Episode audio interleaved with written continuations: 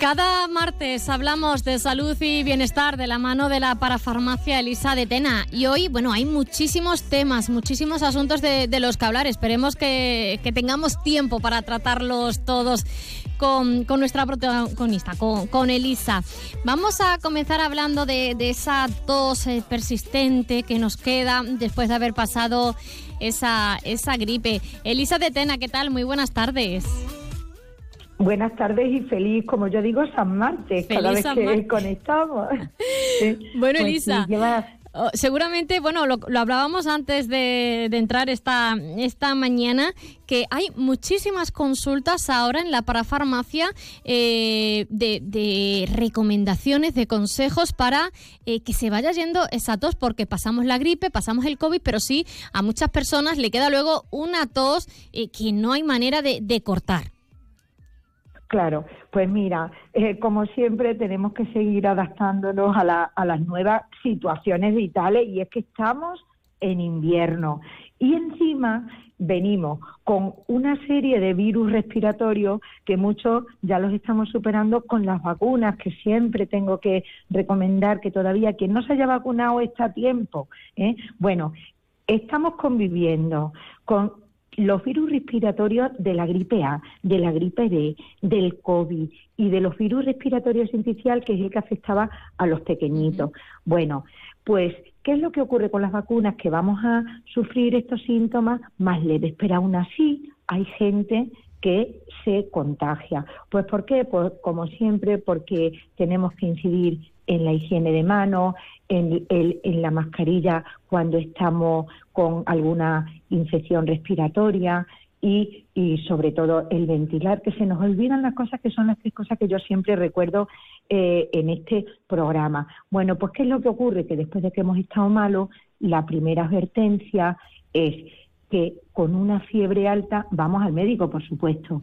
Pero ¿qué es lo que ocurre después? Que vamos a la farmacia porque no se nos quita la tos y porque una cosa muy importante es que el médico no puede recetar ningún jarabe para la tos porque quedaron excluidos de, eh, de la oferta de la seguridad social.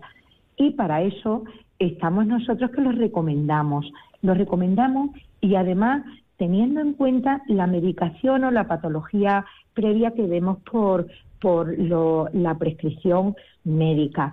Y ahí es donde tenemos que estar atentas, porque sí, son de venta libre, son de parafarmacia, son de productos naturales, pero pueden tener interacción o pueden estar sobredosificando o por lo contrario, no dosificando la dosis de, de la planta del, del medicamento que sean necesarios para poder terminar por fin con esta tos y con estas secuelas que nos quedan de estas enfermedades respiratorias. Elisa, ¿qué, componentes, ¿qué componentes naturales suelen tener estos eh, jarabes para la tos?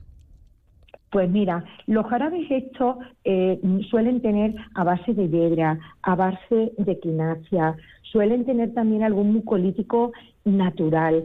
Y lo más importante de todo es, bueno, casi todos están hechos con, con mm, sin gluten, están hechos sin lactosa, están hechos sin azúcar, que eso es muy importante a la hora de, lo, de los jarabes, para que lo puedan tomar también la gente que normalmente tiene problemas de azúcar, ahora hay muchas intolerancias, entonces, bueno, eso es lo primero, que son naturales, son extractos naturales hechos de las plantas, todo está en la naturaleza, aportan vitaminas y que no son fármacos. Ahora bien, de eso podemos, como si dijéramos, abusar, sobre todo de aquellos que no nos van a, tener un efecto colateral con las patologías previas que, que nosotros tengamos.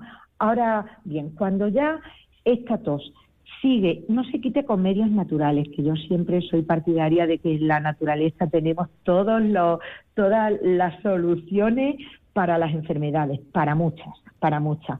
Pero luego vienen los, los jarabes de recomendación eh, farmacéutica de venta libre, como se llama. Dame un jarabe para la tos.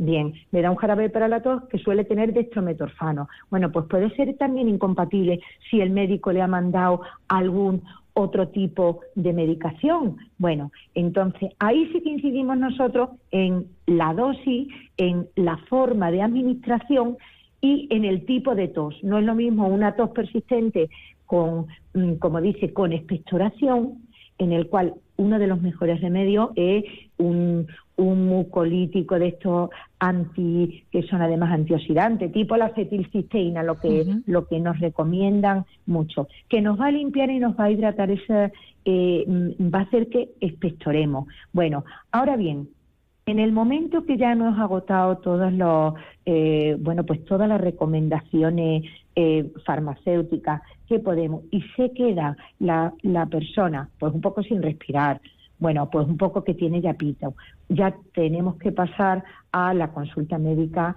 y para ahí estamos detrás para explicarle cómo se administran todos los todos los los accesorios para las inhalaciones, que son muy importantes y ahora mismo es lo, lo que más se está salvando a la gente de, determinar este tipo que no se acaba, que no se acaba no se continua con o sin expectoración. Entonces, eh, también hay, hay, condiciones ambientales, por ejemplo, la humedad. La humedad es muy mala para los huesos, pero es muy buena para las vías respiratorias. ¿eh?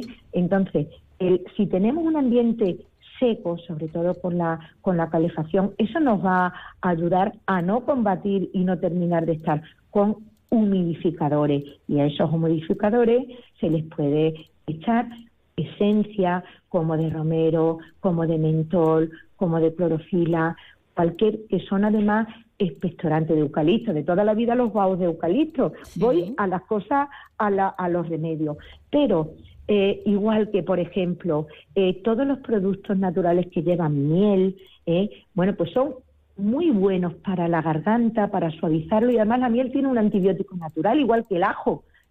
Bueno, en productos fitoterapios, que no es otra cosa que los jarabes, los, los, comprimidos y, y las tisanas, que son sacados de los extractos de la hierba. Elisa, también queríamos incidir en el día de hoy en el que este tipo de tratamientos tenemos que seguirlos, tenemos que seguir la pauta completa para después eh, no volver hacia atrás, porque en muchas ocasiones vemos que mejoramos, eh, dejamos el tratamiento y esto al final eh, supone una vuelta para atrás, un pasito para atrás.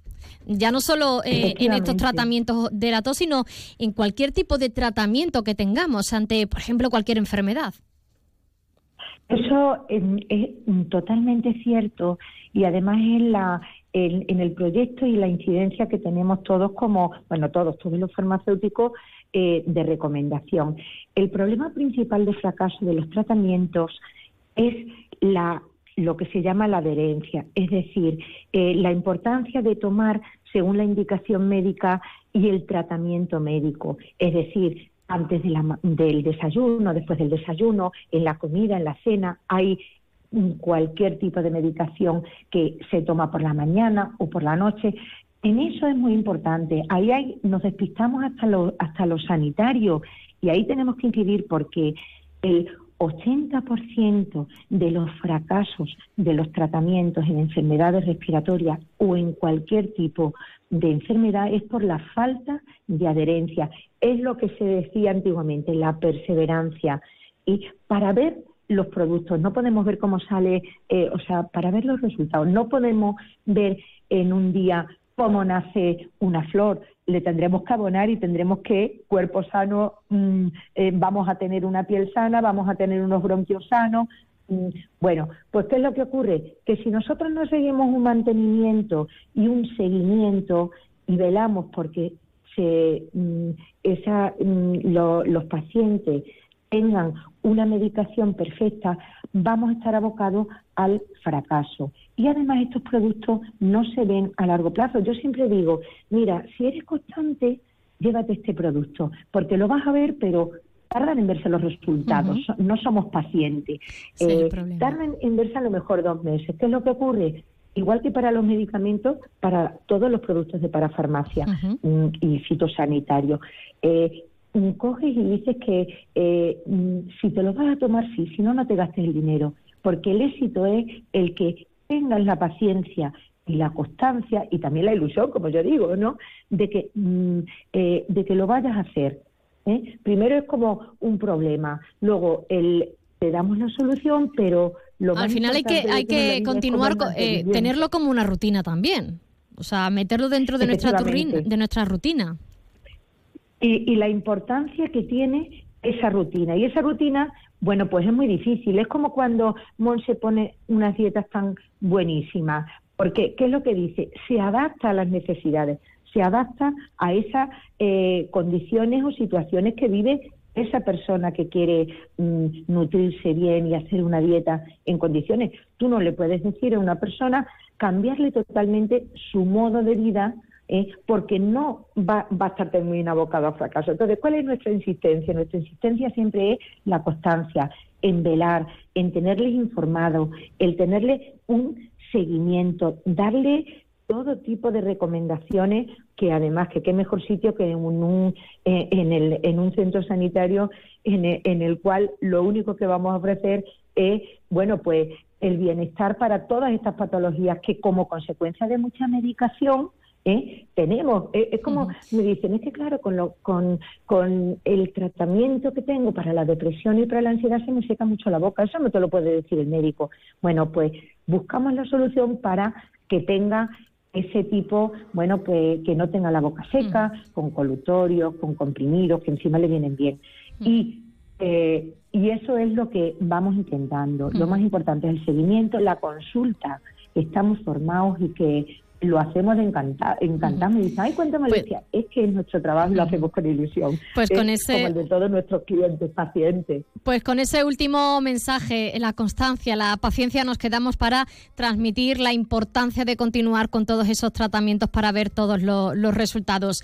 Elisa, los tenemos, lo tenemos que dejar aquí, que nos quedamos sin tiempo. Nos ha quedado hablar de, del tema sanitario, de, sanitario animal, pero bueno, la, la semana que viene tenemos muchos días y recordar también la importancia de los oídos, de la y de, la nariz, sobre todo y de la piel eh, ahora que viene, ahora con el frío, eh, porque mm, intentar utilizar, por ejemplo, en vez de la oximetazolina, que es para el desconge eh, mm, descongestionar, nasal, pues eh, utilizar las aguas de mar, que son naturales, eh, o por ejemplo, en, los oídos también hay que cuidarlo. Después de los antibióticos de los oídos, hay que nunca se debe de echar nada y cuidar con una higiene eh, de, los oídos. Por lo tanto, es como un cuidado integral preparados para el frío tanto por dentro eh, y por dentro y por fuera. secundarios, y como la sequedad de piel, pues también hay que protegerla. Pues para eso estamos con los productos de parafarmacia. Tomamos nota. Eh, nos quedamos sin tiempo. Muchísimas gracias, como siempre, como cada martes, por estar con nosotros y ofrecernos los mejores consejos. Hasta la semana que viene hasta la semana que viene y que tengan una feliz un, un, feliz resto de que nos queda de esta semana y que a ver si pueden de verdad eh, la constancia. Yo siempre he dicho que para, para Muy rápido hacer que... una cosa sí, bueno, que nos quedamos sin tiempo, que viene ahora los deportes. Y perseverancia para todo en la vida y especialmente en estos productos. Tomamos nota, Lisa. Un abrazo. Hasta el martes que viene. Adiós. Un abrazo.